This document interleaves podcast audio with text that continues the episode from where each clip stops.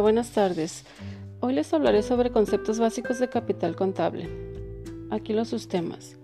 Clasificación de capital contable, emisión de acciones, reglas de evaluación y presentación de las acciones, utilidades retenidas, efecto de la inflación sobre el capital contable.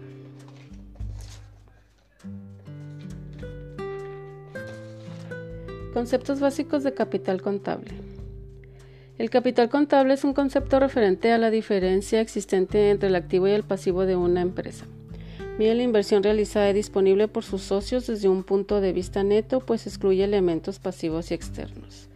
El capital contable refleja la inversión de los propietarios en una entidad y consiste generalmente en sus aportaciones más o menos sus utilidades retenidas o pérdidas acumuladas. ¿Qué es la emisión de acciones? Se da cuando una sociedad por acciones al momento de constituirse y luego cuando busca aumentar su capitalización. Así es que una sociedad por acciones como las sociedades anónimas o las SAS disponen de un capital dividido según el número de acciones suscritas.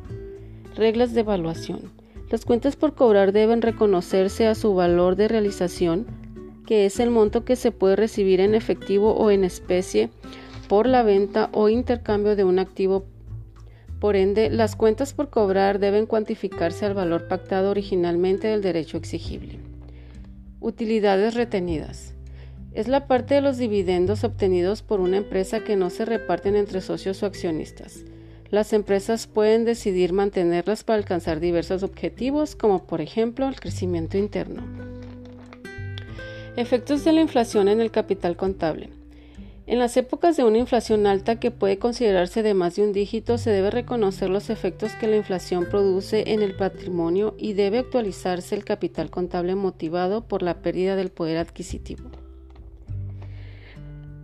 del dinero cambiándose el método de evaluación a un costo histórico en términos del poder adquisitivo del dinero a la fecha en los estados financieros. Un ejemplo es que la crisis del coronavirus es en primer lugar una, tragedia humana, pero ha modificado todos los aspectos del mundo moderno, causando un trastorno incalculable para los negocios.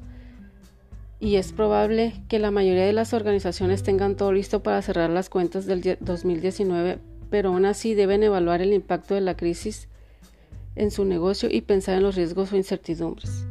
En este año 2020 se sentirá el mayor impacto en términos contables y las políticas necesitarán ser reconsideradas a la luz del COVID-19. Se deberá tomar una gran cantidad de medidas, como por ejemplo evaluación de inventarios, deterioro, reconocimiento de ingresos, acuerdos de préstamos, por mencionar algunas. En este año muchas empresas tuvieron que cerrar por falta de capital, pues no estábamos preparados para esta pandemia.